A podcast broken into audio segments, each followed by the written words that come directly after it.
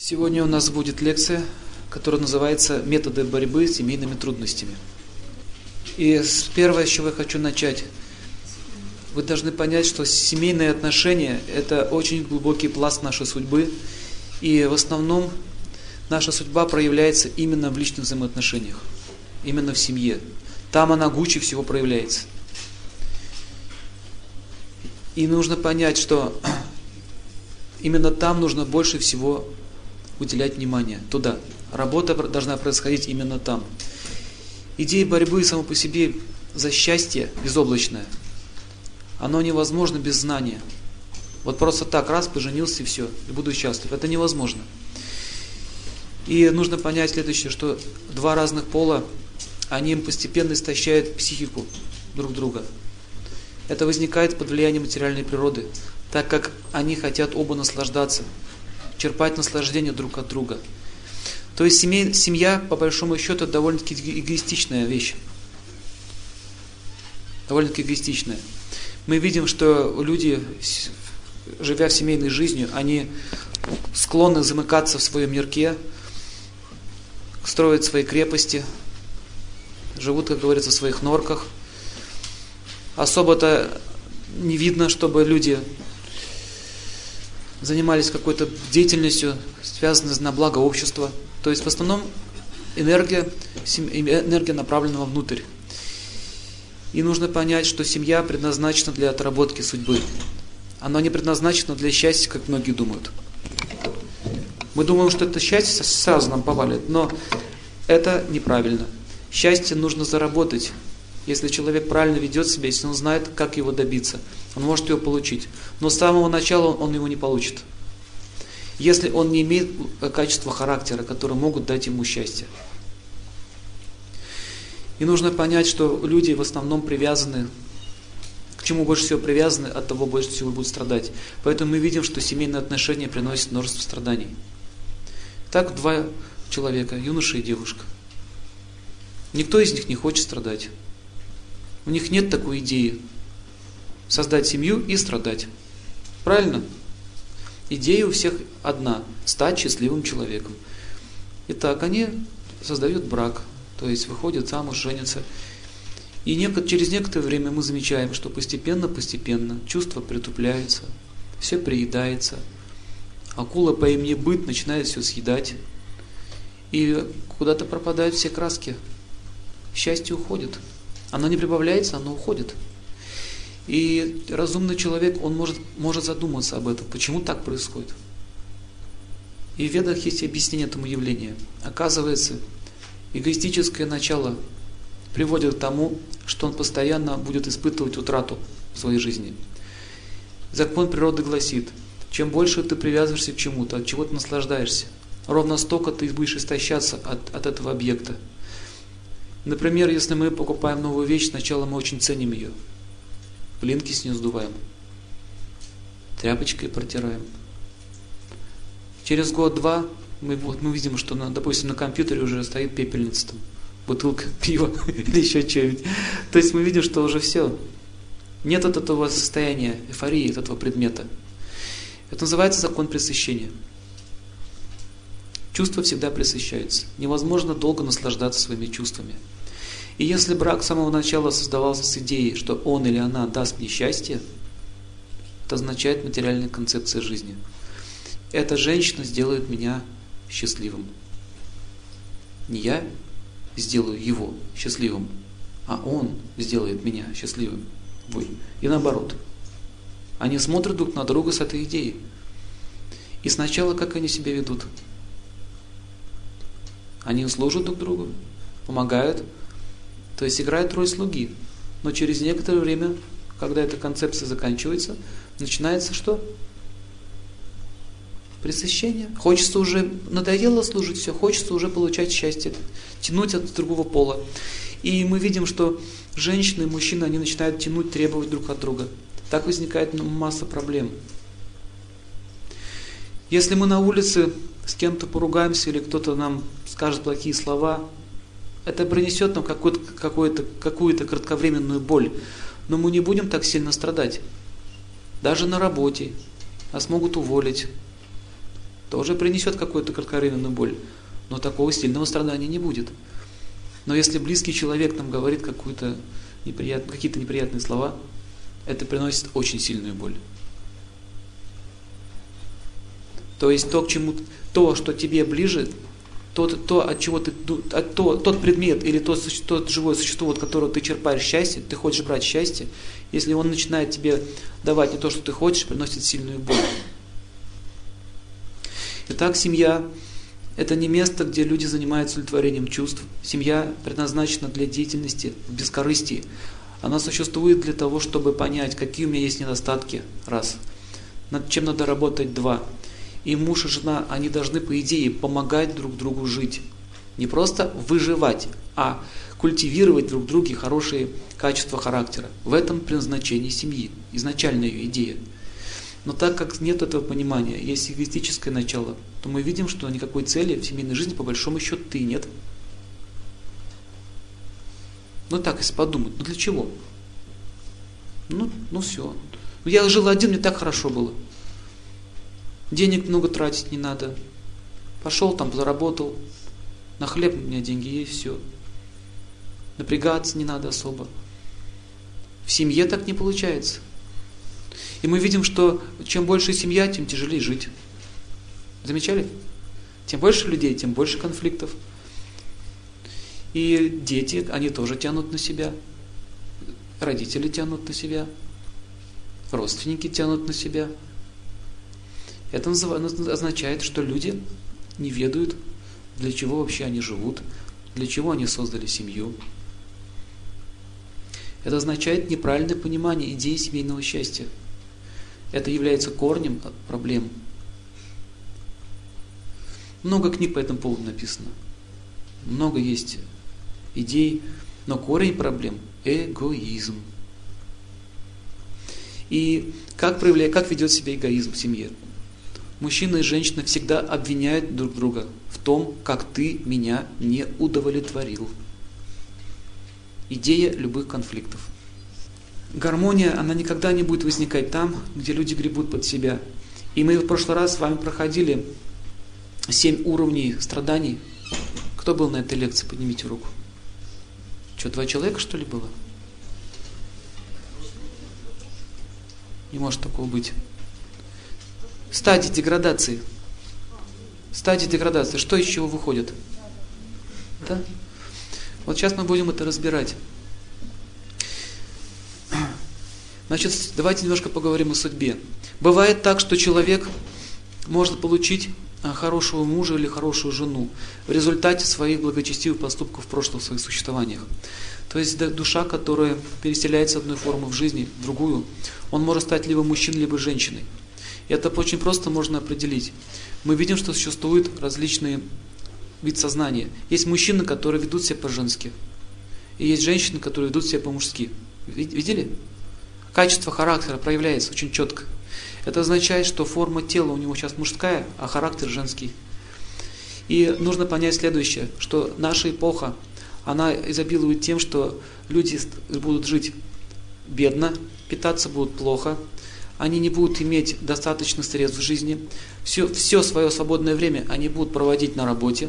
Это вот я вам сейчас цитирую из э, э, Хавиши Пуранах, предсказания астрологические этой, этой эпохи. Дальше какие еще были предсказания? У них будет сокращаться жизнь, жизнь очень будет коротка, и сейчас мы видим, что уже от 50 до 65 лет люди умирают в этом периоде, все меньше и меньше. 100 лет это считается долгожитель.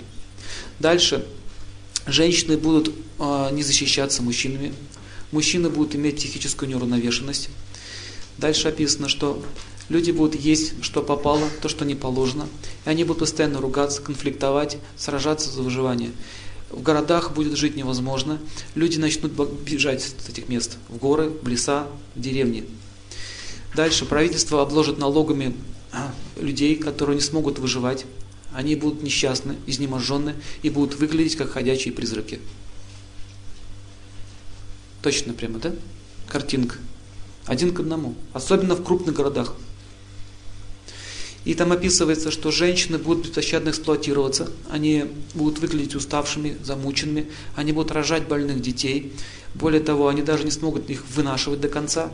Пожалуйста, вам ранние роды, видите? Недоношенные дети.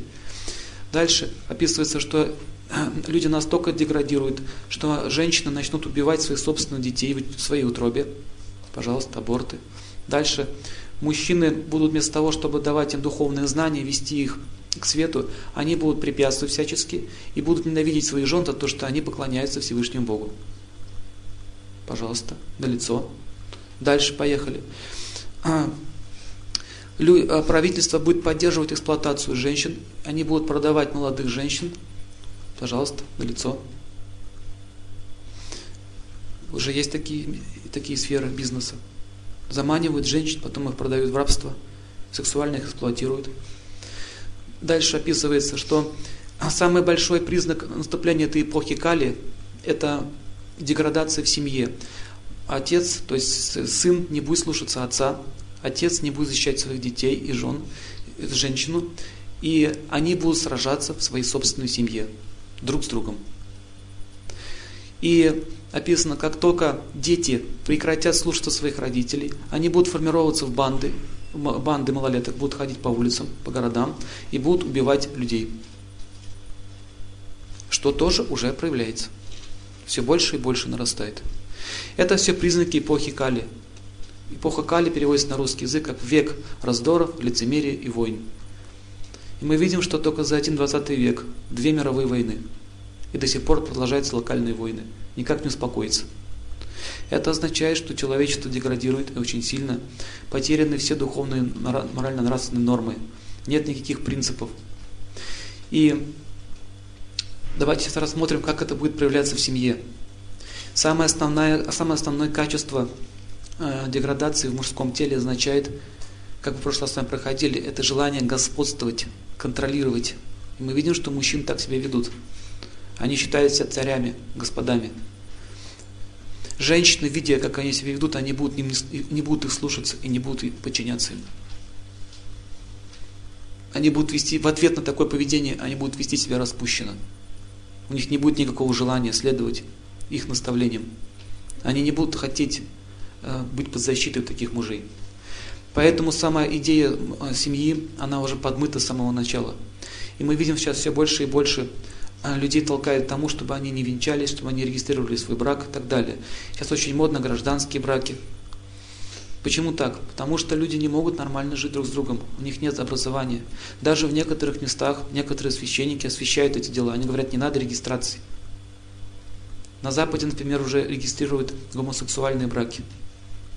То есть мы видим, что идет сильнейшая деградация. И я вам расскажу историю как начался век Кали, эта эпоха. Последний император всего мира, его звали царь Парикшит. Он великий потомок династии, солнечного династию Куру. Это были известные императоры, управляющие всей землей. Вот царь Парикшит, он был последний, император всей земли. Значит, он жил 5104 года назад. Все, после него не было ни одного благочестивого царя практически. Я имею в виду царя на, на этом уровне, в котором он находился. И вот история, как, как эта история произошла с Парикшитом, как наступил век Кали. Когда он объезжал свои владения, и он заехал в одно селение, и очень сильно захотел пить, и его конь тоже сильно захотел пить. Царь Парикшит подошел к воде, к водоему, напоил свой коня, омылся и, и почувствовал сильный голод. И вот рядом с этой рекой стояла хижина. В этой хижине находился мудрец. А, брахманы в те времена обладали мистической силой. И он понял, что он же мудрец. И он зашел к нему и заметил, что он находился, в такой, ну, он сидел в позе лотоса, и глаза его были открыты. Но он был в глубокой медитации, он не видел его. И он попросил у него еды. А, он сделал ему поклон, попросил у него еды. Но мудрец не обратил никакого внимания на него. И он подумал, ну ладно, значит он возгордился, не хочет даже дать почтение. Считается, когда гостю не оказывают почтение, это великое оскорбление. Но он так немножко, ему это не понравилось, и он взял дохлую змею вместо гирлянды на шею ему кинул. И пошел. А вот а его маленький, а мальчик, который гулял рядом, сын Брахмана, видел это. И он сказал такие слова, ты негодяй. Это, говорит, так цари относятся к великим святым, вместо того, чтобы давать им гирлянду, они кидают на шею дохлую змею, ты совсем, вы совсем обнаглели, вы уже потеряли стыд и совесть. Он стал отчитывать его. И он стал цитировать из Писаний, как должен вести себя человек в виде святого. И он сказал, хоть я и маленький, но я могущественный, я докажу тебе, что сила, в чем заключается сила брахманов. С этого момента ты будешь проклят. На седьмой день, как ты покинешь это место, тебя ужалит змея. И царь Парикшит выслушал это проклятие, и он понял, что это так судьба распорядилась. Он не стал а, опечалиться, он не стал сопротивляться, он просто принял это проклятие, поклонился этому мальчику и пошел домой. И когда отец очнулся, он просто даже всерьез не воспринял то, что у него на шее змея висела. Он просто скинул ее и все. И он увидел, что у мальчика, у мальчика потерялся, мальчик погас, у него свет пропал. У него сияние с тела ушло. И он понял, что что-то произошло очень нехорошее. И он спросил у него, что это произошло? Что здесь вообще произошло? Он увидел, что он еще плакал, сидел. Он сказал, отец, я, говорит, проклял великого, похоже, что это был царь. И он сказал, пиши мне его, как он выглядит. Он написал, как он выглядит. Отец взялся голову, так вот сел, говорит, что ты натворил? Что, говорит, ты натворил? Ты, говорит, проклял самого, говорит, чистого человека. Он, говорит, он, говорит, сдержал эпоху Кали на протяжении одной тысячи лет своим правлением. И ты, говорит, убил, говорит, такого благочестивого царя из-за какой-то глупости. Это было просто недоразумение. Разве как так решаются проблемы? Из-за какого-то маленького недоразумения ты убиваешь человека, проклинаешь святых царей. И он сказал так, это, я в этом, говорит, я вижу, говорит, силу времени. Наступило время эпохи Кали, когда дети начинают без разрешения действовать. То есть, видите, ты уже без моего собственного разрешения игнорировал мою волю, решил заниматься самоуправством. Это означает, что наступил век Кали. Поэтому ты, у тебя говорит, попал свет. И это, это означает, что ты лишил не только царя силы, ты лишил всех брахманов силы. Брахман, который проклинает э, невинных людей, использует свою силу, он лишается ее. С этого момента брахманы будут уничтожены. Таким образом, эта история, как начался век Кали. То есть век Кали начался с уничтожения мудрецов. Мудрецы сначала потеряли свою мистическую силу. Первое, что произошло. И он заметил, что он, он, когда он поставил воду на, на дрова и произнес гимны, огонь не зажегся. Он еще, несколько, он еще несколько проверок сделал. И он обратил внимание, что все, мантры больше не действуют. И вот он собрал мудрецов, всех остальных. Там было собрание в лесу на Миршаране. Сейчас в Индии до сих пор там стоит памятник, где собирались эти мудрецы. И они решали, что делать. Наступает век Кали. И эти мудрецы, они решили записать веды для людей. И вот в Хавишне Пураны предсказания, это тоже относится к тем, времен, к тем временам, когда они описали будущее, что будет происходить по многим признакам. В общем, это целая история. И действительно, через семь дней царь Парикшит был убит змеей, летающей змеей. Это была мистическая змея, которая пролетела, уничтожила его. И в течение семи дней он не ждал эту змею, а он слушал послание Вет от великого мудреца, которого звали... Кто знает, как его звали? Никто Веды не изучал? Шукадева Госвами его звали. Известная личность историческая. Об этом знает весь Восток. Там стоит много памятников архитектуры в этом месте. Место паломничества считается. И Шукадео Госвами, знаете, как он выглядел? 16-летний юноша. Он пробыл в утробе матери 16 месяцев. Он не хотел оттуда выходить. И лишь когда мудрецы попросили его, выйди, пожалуйста, дай нам наставление. Ты можешь туда уйти. Он сказал, я именно этого я и ждал. Если я, я, я дал обед, если скажут, что человечество нуждается в моем знании, в знании послания вет, я перейду и дам. Если нет, я просто не, вер, не, не выйду. Цель рождения – и вот он, он шел абсолютно обнаженный, у него была одна только набедренная повязка. Он шел, у него были такие спущенные волосы, он выглядел таким смешным, как дурачок, улыбался всему. И многие не понимали его. Там девушки, видя его, смеялись над ним. Он велся как ребенок. И когда почтенные мудрецы, почтенные мудрецы уже в преклонном возрасте, увидев его, встали и сделали поклон, все поняли, что это великая личность. И вот Шукадев Госвами в течение семи дней поведал ему веды. Так вот, чтобы изучить все веды, которые он поведал, понадобится несколько лет нам. За семь дней он все передал. И царь Парикши сказал, я сейчас ухожу, меня скоро, я скоро погибну, поэтому я позвал тебя, великий мудрец, чтобы ты поведал миру Бхагаватам, Веды. Так были записаны Писания. И к чему я это вам говорю? К тому, что все, что описано в Ведах, это сбудется, нет никаких шансов не, не, не, не произойти этому. Итак, мы видим, что семейные отношения сейчас продолжают деградировать, и это будет происходить дальше. Если описать благочестие семейных людей ведических времен, мы даже представить не можем, насколько это возвышено. И давайте же рассмотрим ближе к нам уже. Эпоха Кали, она уже длится 5110 лет. Вот такие вот данные. Давайте посмотрим, как же мы сможем решать эти проблемы. Мы в прошлый раз разобрали с вами 10 э, основные качества, которые вызывают разрушение семьи. Значит, первое – это желание господствовать у мужа порождает сопротивление у жены. Помните? Проходили. Чем больше он давит, тем больше она сопротивляется. Это возникает вза взаимная связь. Чем больше сопротивления, тем больше давления. Чем больше давления, тем больше сопротивления. Подтверждение. Когда тот чихает, это подтверждение.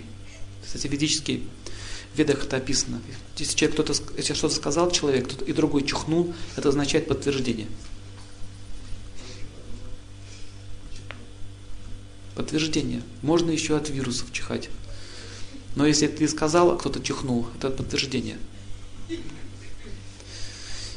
Итак, дальше какой включается? Следующий этап. Вспоминайте. Все, вот она сопротивляется, он давит. Следующий этап. Жадность. У мужа жадность появляется. Когда жена начинает сопротивляться из-за того, что он давит, у, нее появляется, у него появляется жадность. Жадность как проявляется? Я тебя содержу, я тебя кормлю, все тут дармоеды, на моей шее сидите, такие слова, видите? Сразу женщина что появляется? Скрытность, совершенно верно. От, от такого поведения появляется у нее скрытость. Как она начинает себя вести? Она все начинает скрывать. Она не может уже открывать свой ум мужу. Не открывая свой ум мужу, муж начинает как себя вести? Что у него появляется? Что? Ссора. Ссора. Он начинает ссориться, докапываться до всего начинает. Ссора порождает что у женщины? Лживость. Она же не хочет всего это выслушивать. Лживость порождает что у мужа? Агрессию. Агрессию. Агрессивное поведение. Агрессия порождает дурукти, злую речь. Если мужчина жестоко себя ведет, женщина грубо с ним говорит. Грубость порождает у мужчины все, что? Желание физической расправы. То же самое на, на уровне государства, то же самое на уровне управления, начальник и подчиненный. То есть везде одна и та же система работает. Так действует карма. Итак, сегодня мы с вами изучать, как противостоять всему этому. Давайте рассмотрим. Первая стадия – мужчина начал давить. И вопрос такой задается. Кто вообще должен первый начинать лечить ситуацию? Мужчина или женщина? Мужчина или женщина? Женщина. С женщины должно все начаться. Почему так? Женщина не сможет никогда изменить ситуацию, если она скажет, пусть он первый. Это означает гордость и отсутствие смирения. Итак, что не позволяет женщине запустить обратный ход развития этих событий? Гордость и еще самое главное качество. Отсутствие смирения. То есть мы видим, что самое главное качество, которое должно быть у женщины, это смирение, и самое главное качество, которое должно быть у мужчины, это ответственность.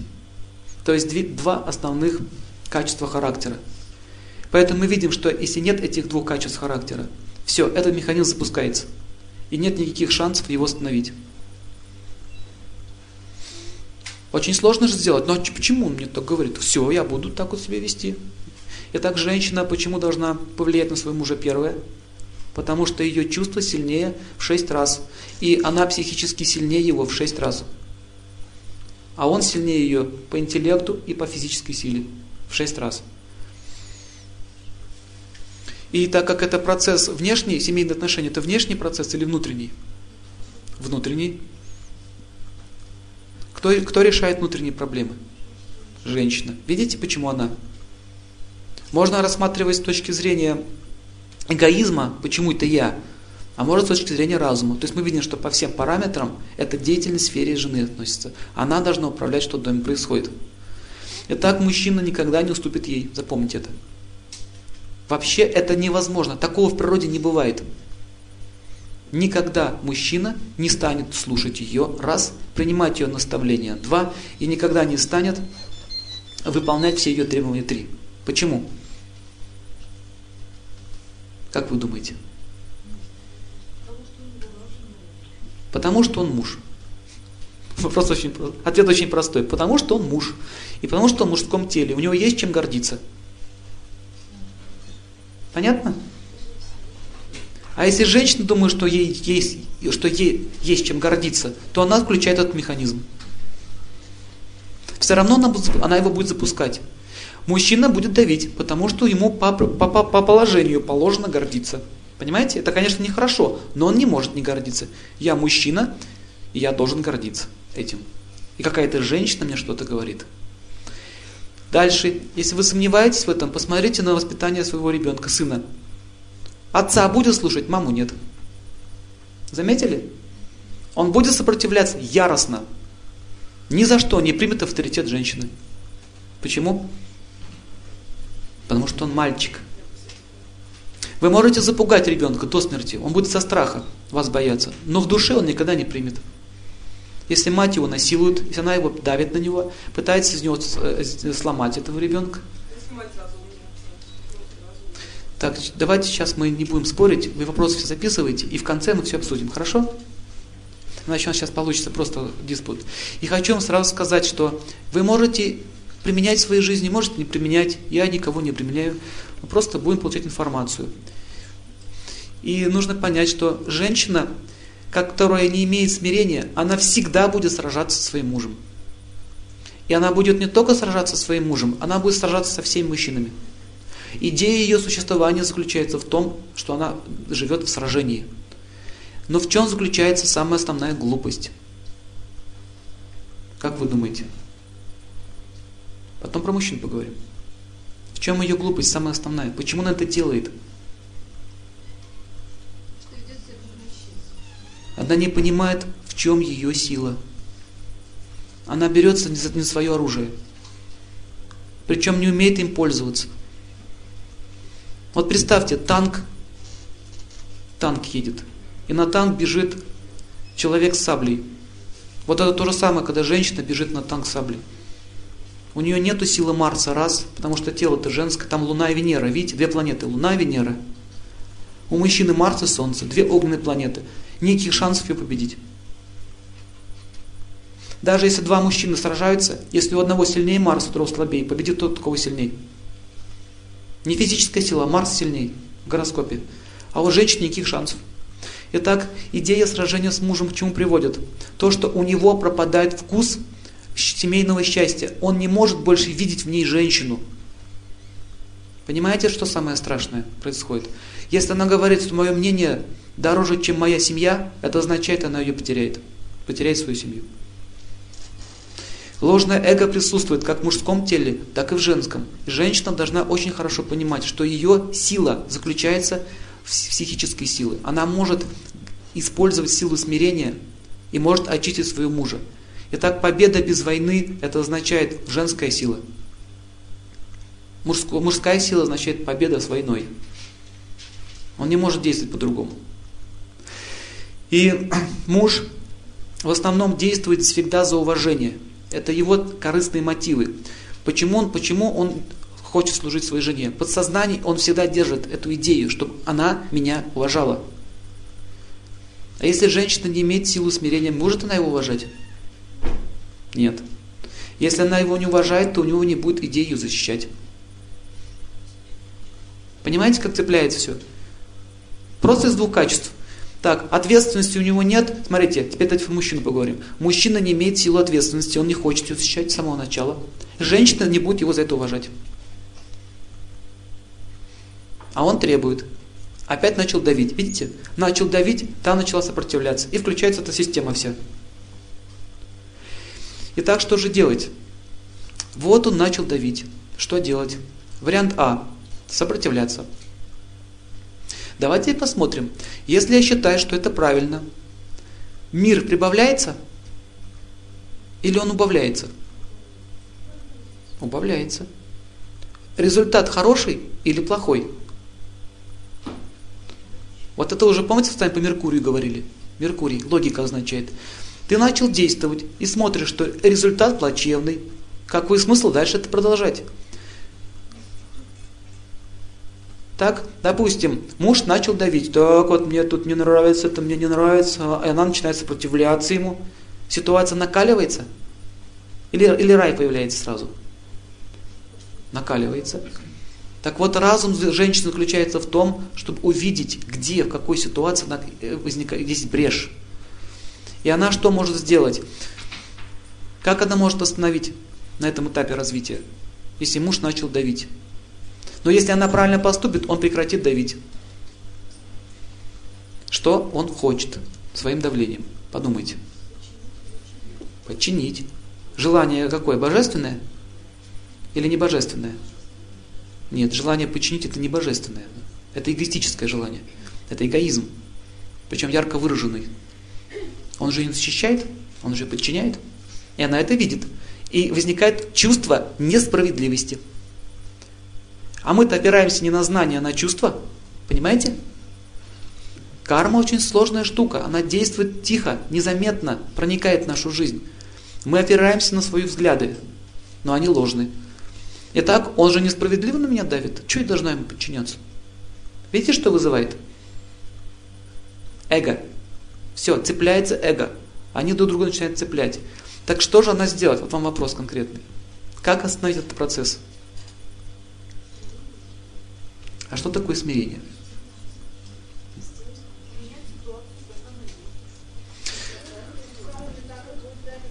Вот, видите, какая еще идея появилась? Он так и будет давить. Видите?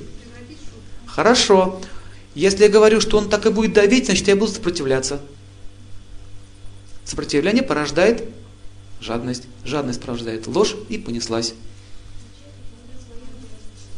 Во. Во. Кто сказал? Вот точно сказали. Нужно не думать о том, что он сейчас делает в данный момент, какая его муха укусила.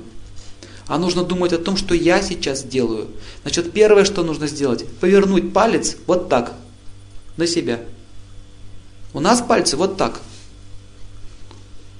Это первое, что нужно сделать. Самый первый шаг. Прекратить видеть недостатки в своем муже. Раз. И не только в муже, и на работе в том числе. То есть прекратить смотреть на недостатки людей и, не, и прекратить реагировать на их поступки. Надо смотреть на то, как я сейчас поступаю. Любой конфликт с чего начинается? Какой ты плохой? С, с обвинения.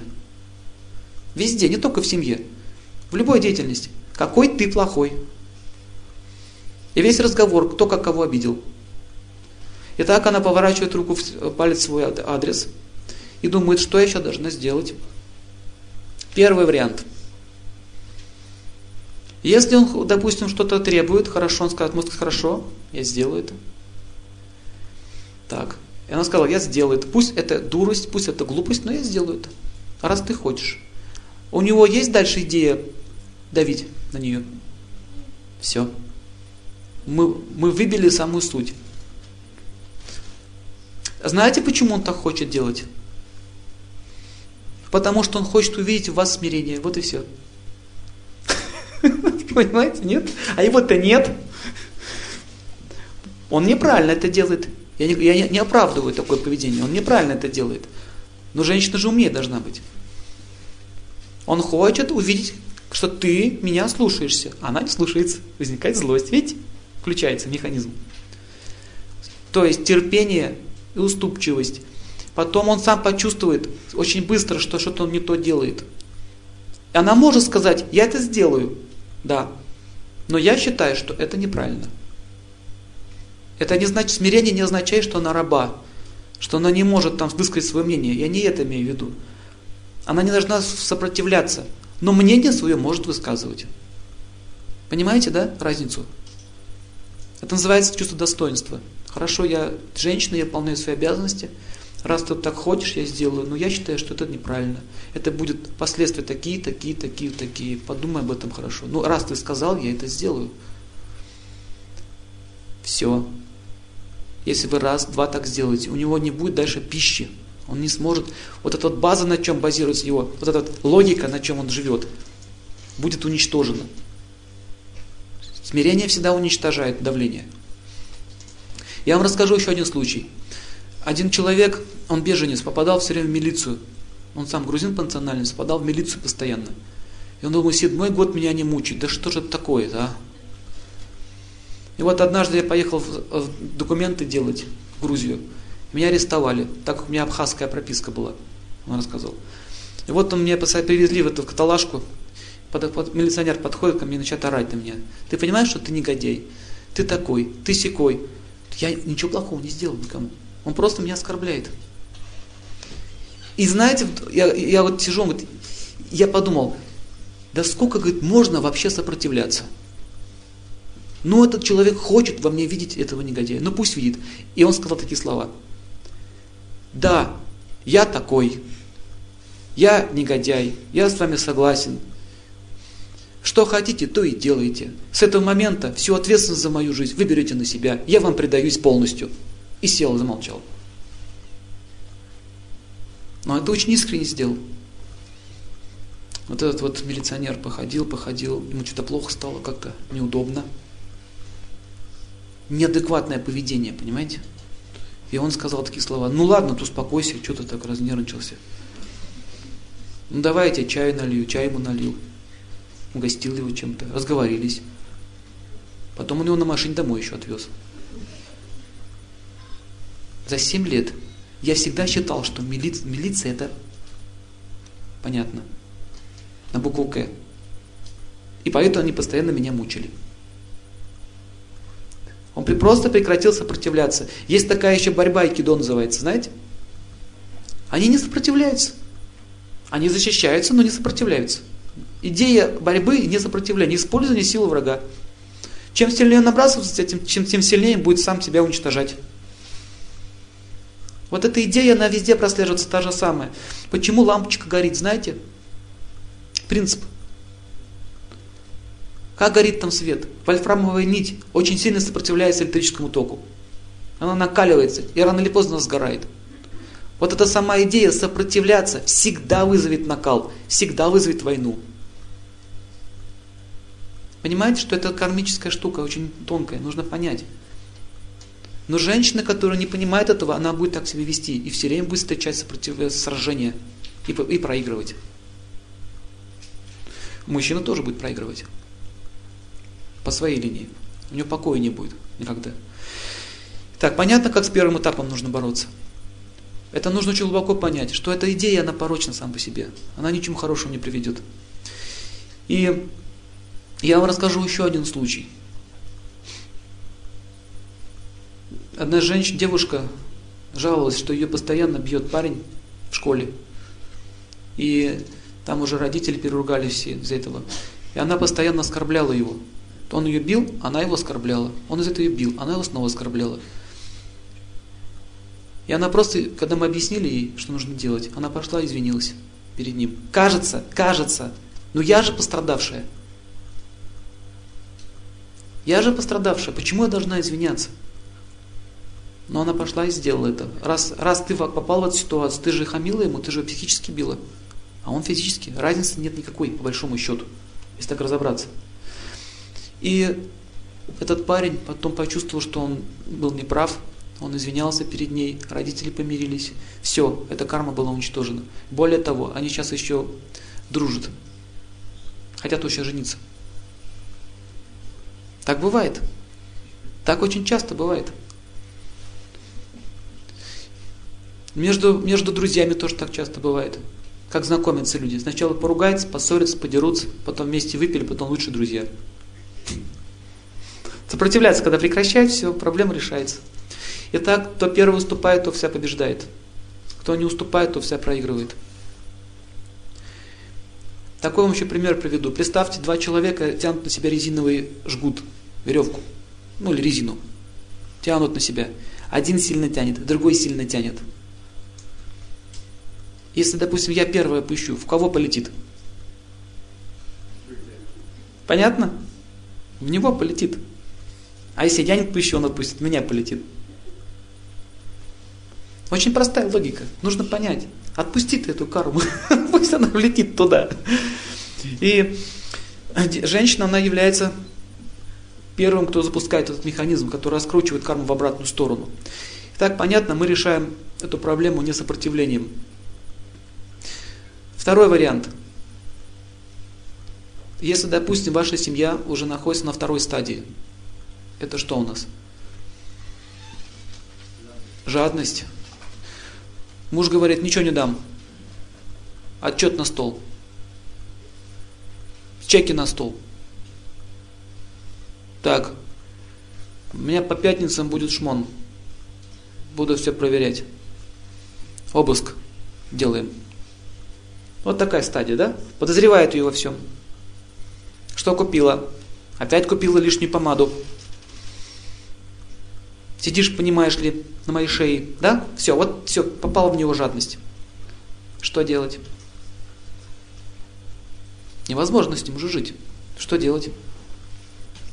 У нее что появляется в ответ? Скрытность. Значит, ей нужно открыться. Должна открыто себя вести. Надо что прятать. Скрывать. Не запускать дальше. И так, как она может в нем вызвать щедрость, если он жадный? Вы знаете, что жена может стать причиной жадности человека, либо его щедрости? Она начинает его любить за его щедрость. Щедрости нет. Жади, жадина. Но она начинает в нем видеть качество щедрости. И она может подойти к нему и сказать, не дай мне денег на новые духи, она должна просить у него денег на что? Там пацаны на улице голодные, брошенные дети. Дай мне на хлеб, я их накормлю. Понимаете, нет, что произойдет? Вам, вам не даст. Вот им дам, тебе не дам. Потому что эго-то работает. И она начинает у него просить на благотворительные вещи, что-то делать хорошее. Потом, потом она говорит такие слова, вам, вас очень сильно благодарили эти люди. Сказали, что очень хороший человек. Я очень горда тем, что мой муж такой вот щедрый. Понимаете? Она начинает за него делать благотворительные поступки, щедрые поступки, и всю славу отдают ему. Ему очень понравится эта идея. Так постепенно, постепенно начинает избавляться от этой концепции жадности. И постепенно он что, переходит на нее, он начинает уже, ну, он, он уже не жадничает перед ней, ей все дает. Работа очень тяжелая, но ее можно изменить. Можно изменить любого человека, если правильно поступать. Итак, нужно, нужно просить деньги или средства не на себя, а на какое-то благое дело. Так мужчина может избавиться от жадности. Чаще почему еще мужчины не хотят жертвовать ничего, не хотят, не хотят ничего давать? Потому что она хочет использовать для себя. Понять? Понятно? Почему, она, почему он не может дать? Жадность означает жадность. Жадность, жадность означает мне. Можно сказать, если ты дашь, допустим, что-то, вот мы там сейчас накормим там людей там, или животных каких-нибудь голодных, они будут счастливы, ты благо получишь, тебе легче станет жить. Что-то нужно такое в ответ, чтобы было. Так можно жадность уничтожить. Давайте дальше посмотрим, если, как вообще жадность приходит в дом. Женщина думает, что мой муж должен нести все время в дом, он должен мне приносить зарплату, он должен меня обеспечивать, меня, меня, мне, я, мое. И начинает с него тянуть, все тянуть, и в нем увеличивается сила жадности. Он начинает действовать в этом режиме, начинает все домой нести. У него такая, такая концепция появляется, что идея семейной жизни, которая пошла сначала от жены, заключается в том, чтобы нести все в дом. Когда я еще ухаживал за ней, она меня любила, когда я делал ей подарки. Она улыбалась мне мило, когда я ее вкусно кормил. Видите, чего начинается все? Кажется нормально. Он ухаживает за мной, на машинке хороший катал. И за это, и за это я его люблю. У него эта концепция в голове утверждается все больше и больше. За что она меня любит? Значит, по, какому направлению будет развиваться? Увеличение этого всего. Ясно? Это же жадность. Ее, собственно, жадность проявляется в нем. Нам кажется, что он такой. Но за этим стояли годы моей активной медитации. Итак, если через такую медитацию, э, медитация означает концентрация, я из него сделал жадину, то с помощью этой же медитации, только в противоположное, я могу из него сделать щедрого. Видите, в чем ее сила? Мужчина думает, что он такой могущественный, ничего подобного.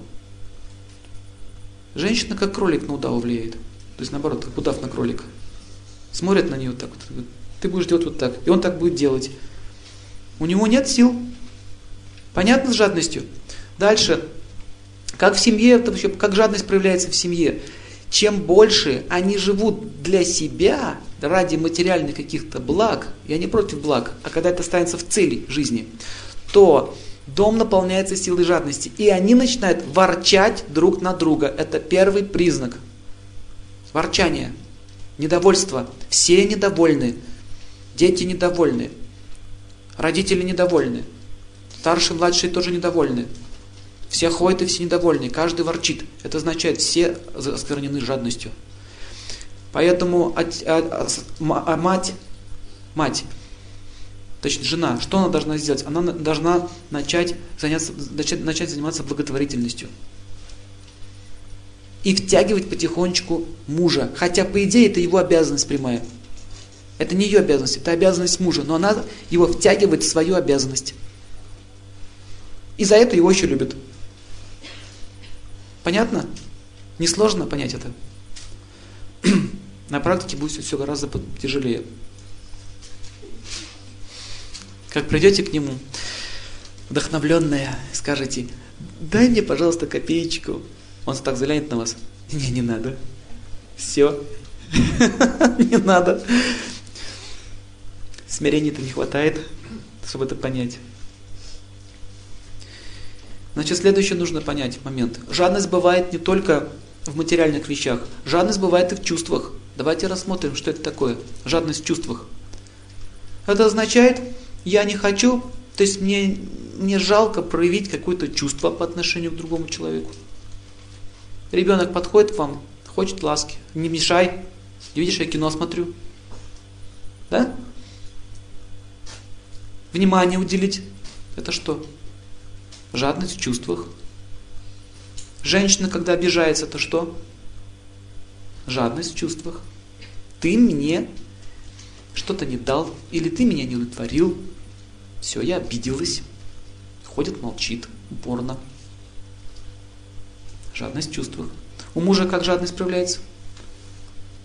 Женщина что просит у нее постоянно? Внимание, внимание. Дети и женщины всегда будут требовать у мужа внимания. Если ты женился, означает, ты теперь должен всем.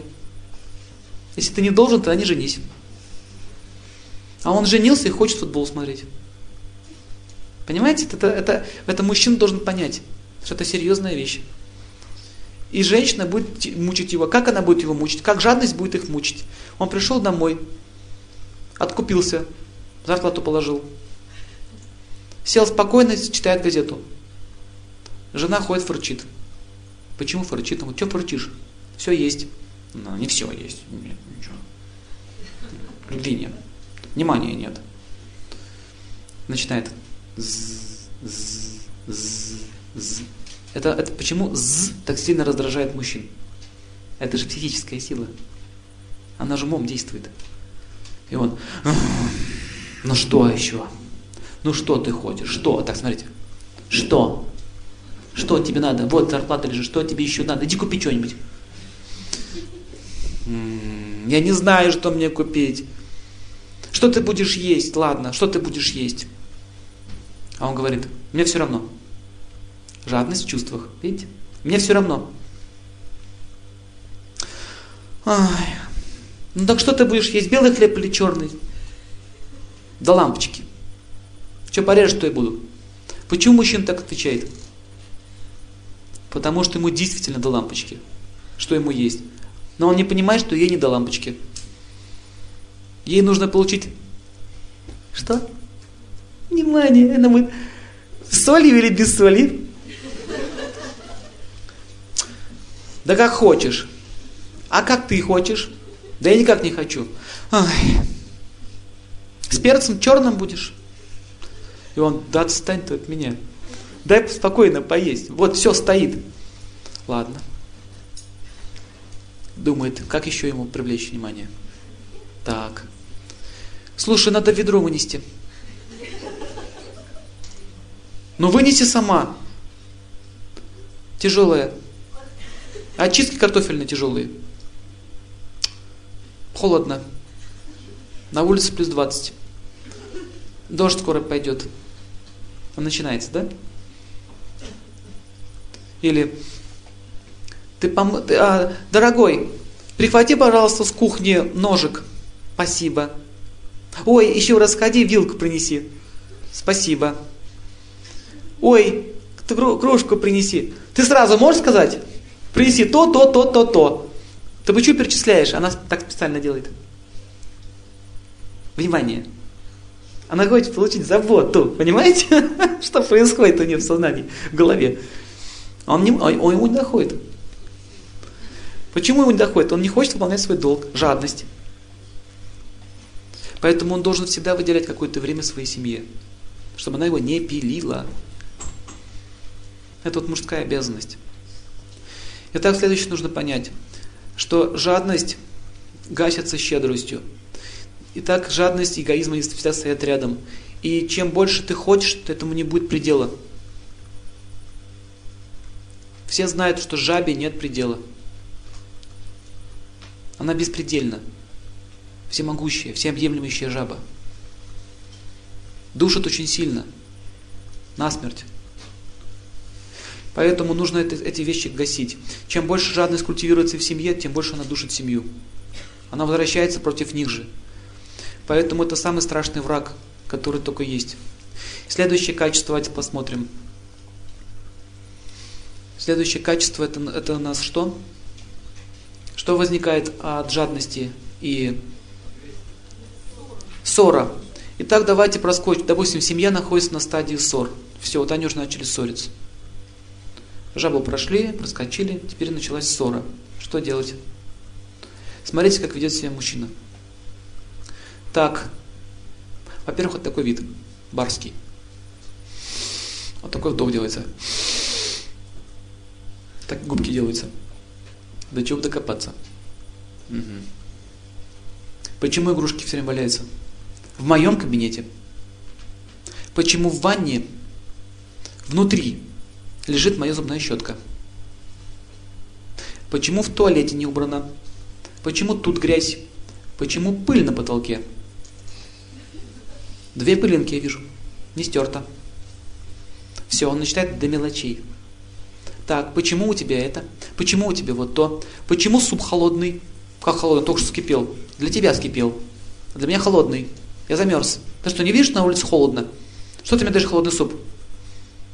Тон какой, видите? Так, принеси мне то. Принеси мне это. Не так подала, не так поставила. Понятно? Это означает уже стадия ссоры. Все, он ищет ссору. Почему это делает? Хочет заставить ее служить себе. Она не хочет. Как это дело гасить? Что порождает ссора? У женщины что ссора порождает? Лживость. Где ты была? Там ты была. На работе. В самом деле на работе была. Она всегда обманывает. И почему она не хочет все выслушивать? Потому что он знает, что-нибудь скажу не то. Начнется скандал. Она начинает крутиться как уж. Она лживая становится, вы крутится. И так она должна как себя вести? Начать говорить правду. Где ты была? Я была подруги. Почему? Потому что мне очень скучно. Она должна, должна правду говорить, начать. Я хочу тебе как-то тебя удовлетворить, но мне не получается. Может, ты мне объяснишь, как надо жить правильно? То есть она просит у нее прибежище. Видите? Не, пыта, не отдаляется от него, а наоборот прибежище у него ищет. Может, что-то я неправильно делаю? Правдивость, она должна правдиво поступать. Я, наверное, тебе как ну, неправильно себя веду, раз ты постоянно недоволен. Она открывает свой, свое сердце перед ним. Обвиняет себя, не его. Если будет его обвинять, ты меня достал уже со своими этими загонами. Сколько можно одно и то же. Каждый день этот цирк вижу. Видите? Ситуация будет усугубляться. Он еще больше будет докапываться. Она должна подойти к нему правду сказать, что я очень устала, я, наверное, замучила тебя. Не ты меня замучила, а я тебя замучила. Ты постоянно испытываешь беспокойство от моего поведения. Ты мне скажи, что я должен делать правильно. У него, у него начнется скрен в сознании. Он поймет, что он ее мучит. Потому что сила правды на ее стороне. Закон нравственности будет на ее стороне. И это, это не война, это мир. Так у них появится общий язык. Он тоже откроется ей. Скажет по-настоящему, что его мучит. Видите? Начнется общий язык. Вот на этой стадии очень сложно это сделать. Это сложнее, чем на предыдущих двух стадиях. Почему так? Потому что уже ссора означает оскорбление. Давайте посмотрим, что такое оскорбление. Оскорбление – это сила, которая растет стеной между двумя людьми. Стена непонимания. Чем больше я оскорбляю другого человека, тем дальше от меня удаляется. И вы все это видели, что садишься за стол переговоров с, мужчин, своим супругом, и он вас не понимает. Вы ему объясняете, он вас не понимает. Ты ему кричишь уже, я вот, вот, вот, я страдаю, не видишь, я страдаю, я вот это хочу, вот это. А он не понимает. Кто в жизни встречался с этим? Не понимает. Близкий самый человек не понимает меня. И возникает боль в сердце. Меня никто не понимает. Что делать? Мужчина идет куда? К дружкам своим. Он там делится своей болью. Рассказывает, как его жена не понимает. А, а, а женщина жалуется своим подругам. Смотрите, друзья понимают, подруги понимают, все вокруг понимают, муж не понимает. Итак, с чего начинается разборка? Давай начнем с тобой все сначала, что-то мы с тобой ссоримся очень часто. Они устали оба, и он устал, и она устала. И они понимают, что как-то жизнь наша стала тяжелее и тяжелее. Раз они пытаются что-то решить, это означает, еще не все потеряно. Значит, они хотят сохранить семью. И он говорит ей, знаешь, в чем твоя проблема? Первое, с чем начинается разговор. Ненужный. Знаешь, в чем твоя проблема? Палец опять раз туда. А он, нет, знаешь, в чем твоя проблема настоящая? Я сейчас тебе все объясню, послушай. Давай, мы с тобой решили начать все сначала, да? Вот послушай, сейчас я все сначала включу этот механизм, эту пластинку, послушай меня сначала. Знаешь, в чем твоя проблема? В этом, в этом, в этом, в этом. Вот чтобы принять эту позицию обвинения, это же нужно смирение иметь. Его нет. Базы-то нет, на чем все это будет строиться. Так, она говорит, точнее, она, она даже не, она не слушала его. Пока он говорил, она слушала его, но при этом готовила свой монолог. Мужчина то же самое. Когда она что-то говорит, он ее не слышит. Он думает о том, как я сейчас скажу ей. Похожая картинка? Они не могут друг друга слышать, потому что уши закрыты, они покрыты эгоизмом. И он, стой, стой, стой, стой, мы опять начинаем ругаться. Давай по-хорошему. давай. Давай по-хорошему. Давай начнем все сначала.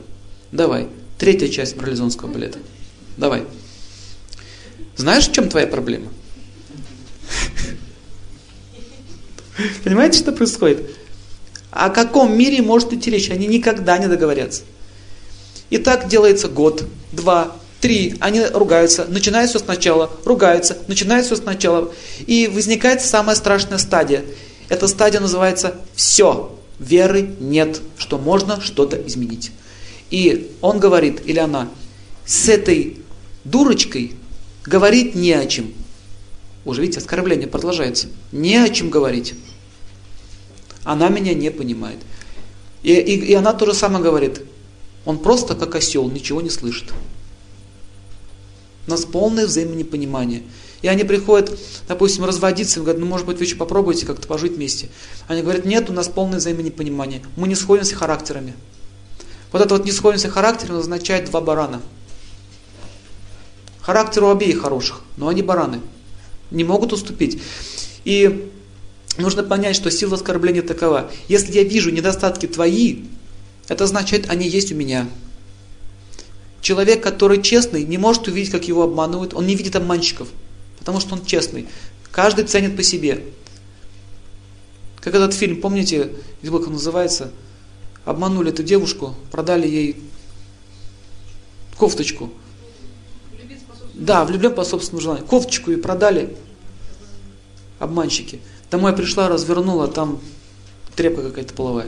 И она такая, ой, ой, она, наверное, перепутала. Она, наверное, стоит там сейчас, ждет, волнуется. На самом деле, очень чистый человек. По большому счету, это, это чистота сознания. Нам это не понять. Это простой человек. Мы уже не простые, мы уже опытные, мудреные. Дети более проще, посмотрите. Мам, папа, а зачем вы деретесь? Он не мог не понять. А почему? А почему мама не любит папу? Папа хороший, мама хорошая. Почему? Потому что ребенок не видит недостатков. Он не хочет смотреть на них. Он знает, что я люблю папу, я люблю маму. Они самые лучшие люди в мире. И он не может понять, почему они дерутся, почему они ругаются. Видите, дети, они в этом отношении еще не так замороченные, как мы. Давайте дальше посмотрим. Что же делать? Как решить эту проблему? Первое, что нужно сделать при решении этой ситуации, это начать с извинения. Кто-то из них должен первый извиниться, сказать, я понимаю, в чем основная проблема. В том, что я постоянно тебя обижал. Я тебя обижал убрать свое эго, свою гордыню куда-нибудь подальше и сказать, что я виноват. Раз мы ругаемся, значит я же в этом участвую. В любом случае ты виноват. Согласен? Вы в этом согласны? И он должен сказать, что я виноват не вот в том-то, в том-то, в том-то, в том-то и вот в том-то. А он должен сказать, я виноват в том, что вообще ругаюсь с тобой. Но чаще всего люди, когда просят прощения, потом говорят, а он говорит, я тебя прощаю, но. Хорошо, я тебя прощаю, но многоточие. Вот означает «но» означает «не простил». И человек, который просит прощения, он должен правильно это делать, сказать, признать свою ошибку в том, что он вообще так себя ведет. И с этого момента больше не, не выяснять отношений, а начать исполнять свой долг по отношению к семье. Все, другого варианта нет. И так, когда человек просит прощения, вот эта стена разрушается. Вот эта стена непонимания, она разрушается. Вот даже вы в жизни замечали, если, вы, если вас кто-то обижал постоянно, и вы чувствовали, как вы от него отдаляетесь, этого человека, допустим, от какого-то родственника, дальше, дальше, дальше. Этот родственник раз пришел к вам и говорит, ты знаешь, что я, наверное, был не права, ты извини меня. Раз сближение возникает. Замечали? Сразу раз ближе к этому человеку. Это означает, что извинение разрушает стену непонимания. Вот с чего нужно начинать. Если вы находитесь, допустим, на этой стадии. То же самое в коллективе в рабочем. Та же самая система. На этом уровне нужно начать с извинения. Начальник чувствует, что его подчиненные не, хотят слушать. Все, они его не слышат. Это означает, он уже их оскорблял. Ему нужно извиниться перед ними. Извините, может, я в чем-то был неправ. Если я не прав, пожалуйста, я готов принять свою ошибку. Только, пожалуйста, не гневайтесь на меня. Это называется смирение. И такой человек всегда победит. Победит тот, кто извиняется. Всем остальным станет ясно, кто на самом деле мудр. Таких людей, кстати, такие люди всегда уважаемы. Знаете об этом? Человек, который признает свою ошибку, он уважаем. Следующий момент в семье. Допустим, жена или муж говорит, я всегда прав. Вот прав и все.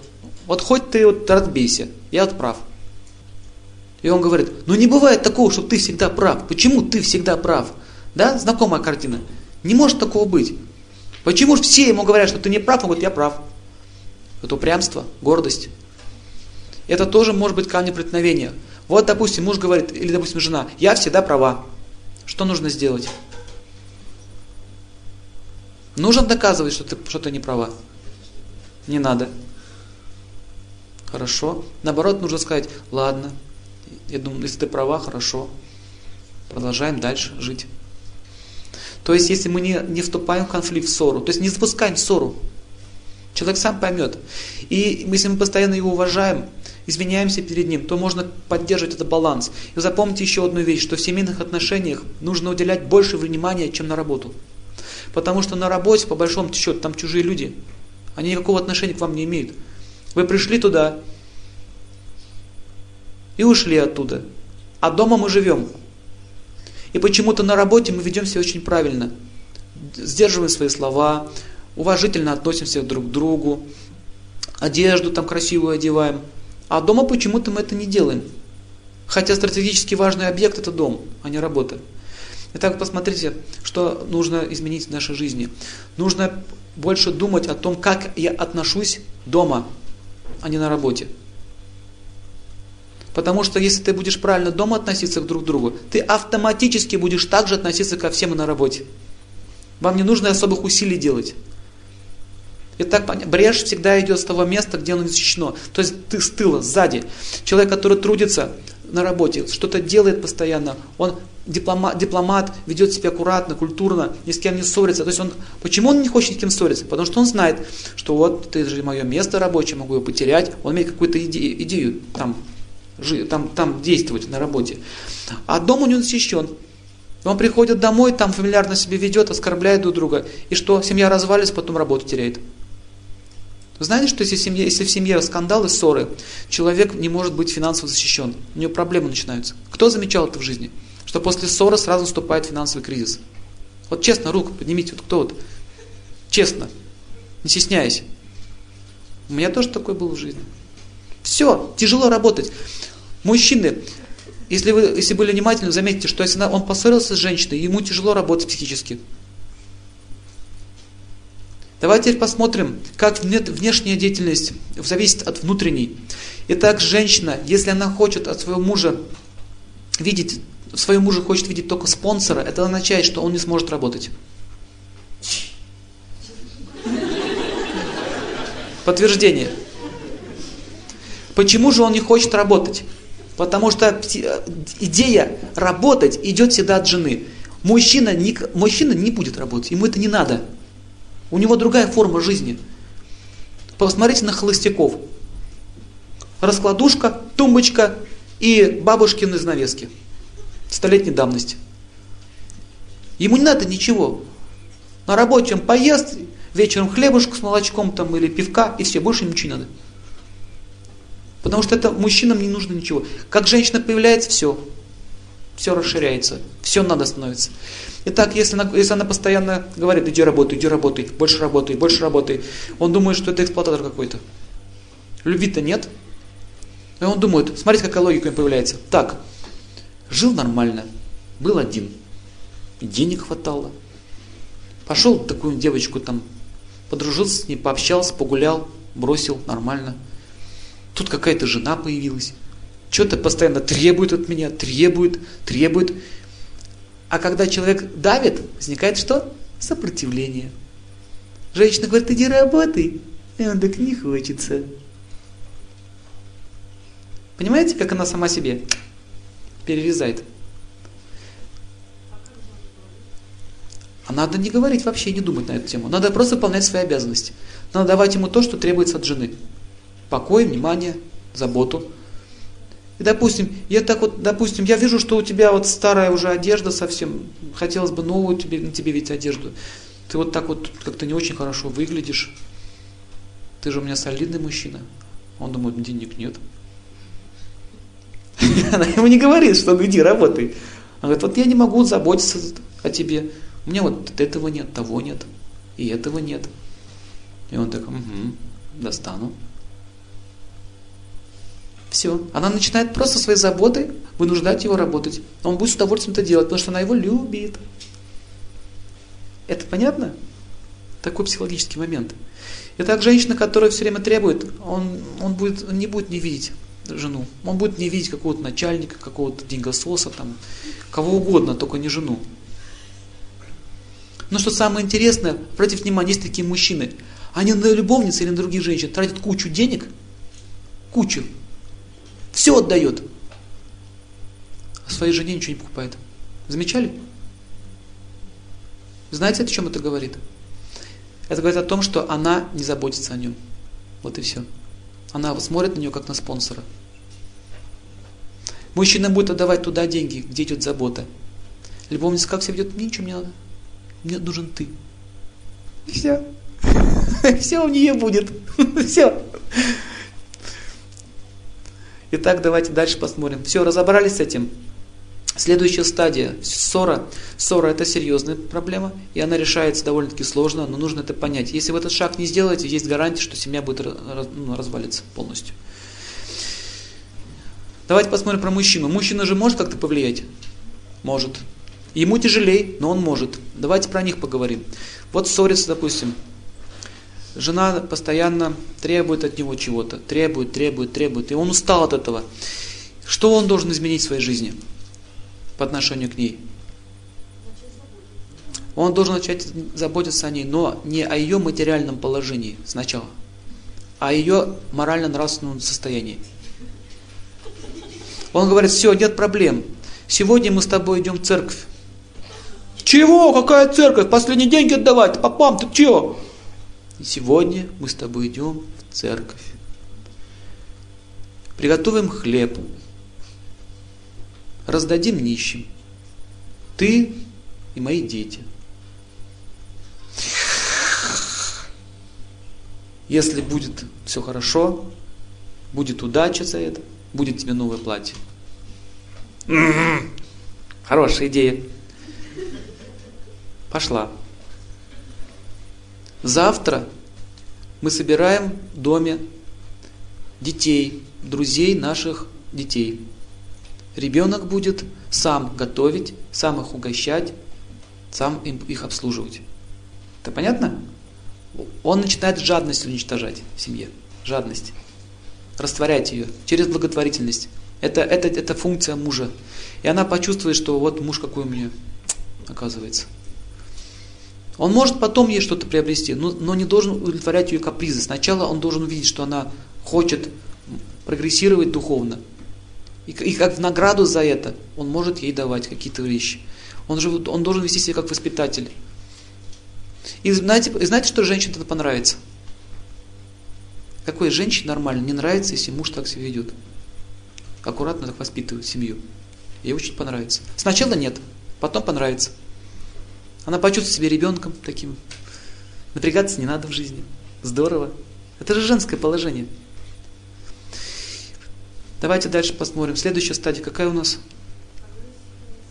Агрессия. Это уже реанимация уже. То есть там были легкие болезни, ссора это уже легкие пострад... легкое такое страдание, уже довольно среднее страдание, а агрессия это уже реанимационное положение. То есть уже сигнал. Злая речь. На агрессию идет злая речь. Итак, женщина начинает отвечать злой речью. Что делаем? Так, муж слушает, как женщина его поливает. Красноречие полилось. Что делаем? У мужа появляется желание сделать массаж лица кулаком. Запомните, на злую речь у жены у мужа будет такая реакция. Когда это произойдет, и как это бывает? Ну что, что, Ударить хочешь, да? Ай, ай, ай, на, на, на, на, на, на. Вот зуб, вот зуб я тебе не прощу. Вот это уже, это уже все. Вот, вот после этого, после этого ты не мужчина, ты понял? Ты не мужчина. Ты не просто не мужчина.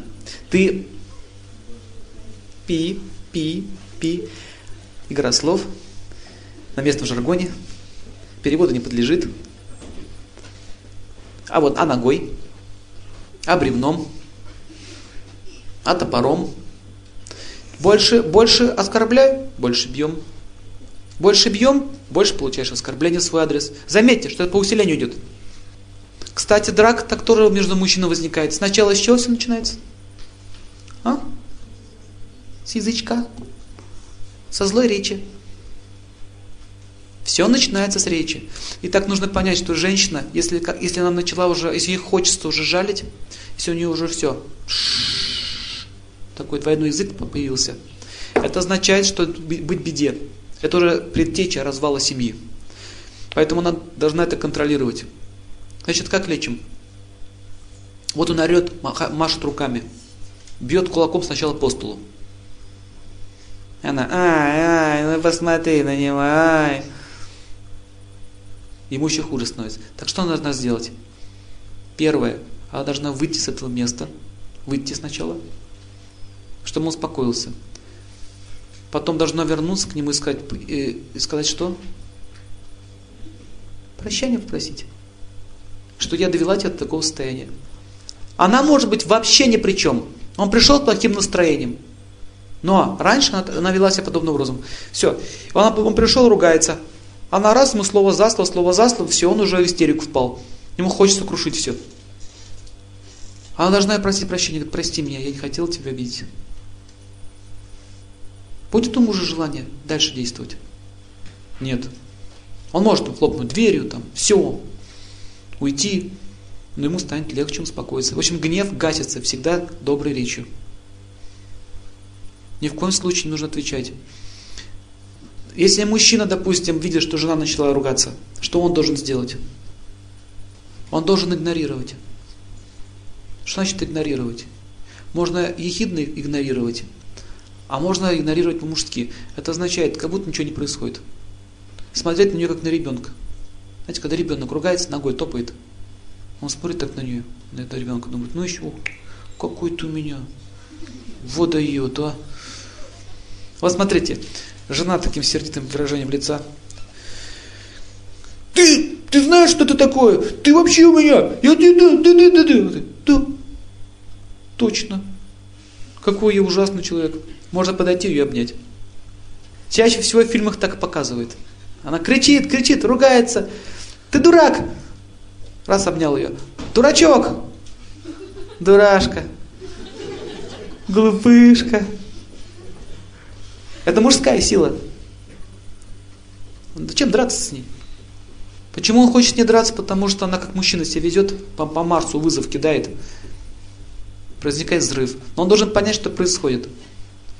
Что сейчас идет гнев. Я могу его успокоить. Можно терпением это сделать. Понятно? Если он так постоянно будет делать, у него не будет потом идеи ругаться на него. Со временем это уйдет. Она ругается, он ее обнимает за это. Ну зачем ругаться, можно просто обниматься. Рано или поздно к этому придет. Но эгоизм дело, дело серьезное. Иногда бывает, что это не помогает. Если лицемерно делается, то это не помогает. Если он уже эксплуатирует ее и обнимается постоянно, тоже не работает. Если нужно выполнять свои обязанности, и если это происходит, вовремя гасить. Следующая стадия более уже, еще тяжелее. Это что? У нее паника начинается. То есть он не может работать, не хочет уже жить с ней, а она не может находиться тоже с ним. После драки обычно это бывает. После серьезных конфликтов, уже оскорбления очень сильные. Все, она смотрит на других мужчин, а он смотрит на других женщин. Они уже ищут другую семью. Эта ситуация называется уже критическая. Предсмертная агония. Что делать? Чаще всего, чаще всего на этой стадии развал происходит. Чаще всего. Но можно еще остановить. Это, это, это если женщина очень разумная и мужчина. Они могут, они могут пойти навстречу друг другу И опять это лечится извинениями и выполнением своих обязанностей. Не нужно говорить много слов. Не надо давать обещаний. Я даю тебе обещание, что это больше не повторится. Вот этого делать не надо никогда. Надо просто начать выполнять свои обязанности. Все. И в это, на, на, на этом промежутке времени самое главное, близко не общаться. Немножко можно на расстоянии подержаться и при этом выполнять свои обязанности. Постепенно могут восстановиться отношения. Понятно? Потому что любое, любое соприкосновение вызывает боль. И последняя стадия это развод. Так как мы люди цивилизованные, в нашем понимании, то развод должен быть цивилизованным. Если, допустим, дошло до этого состояния, хотя цель лекции не в этом. Ну, ну, допустим, все, жить невозможно. Вот запомните, развод тоже правильный должен быть. При разводе не нужно никого обвинять. Нужно признать в том, что я, я участвовал в том, что твоя жизнь стала несчастна. Понимаете? Таким образом развод будет закончен. Нужно расстаться с друзьями. Найти ту силу простить друг друга. Если человек не прощает, уходит со злобой, эта карма будет продолжаться. Вот я вам вкратце рассказал некоторые правила, хотя нельзя так все, вот, э, в каждой ситуации есть индивидуальные нюансы, но в общем мы видим, что есть определенные законы, по которым все это развивается. Зная эти законы, можно их подогнать под какую-то ситуацию. Спасибо вам большое.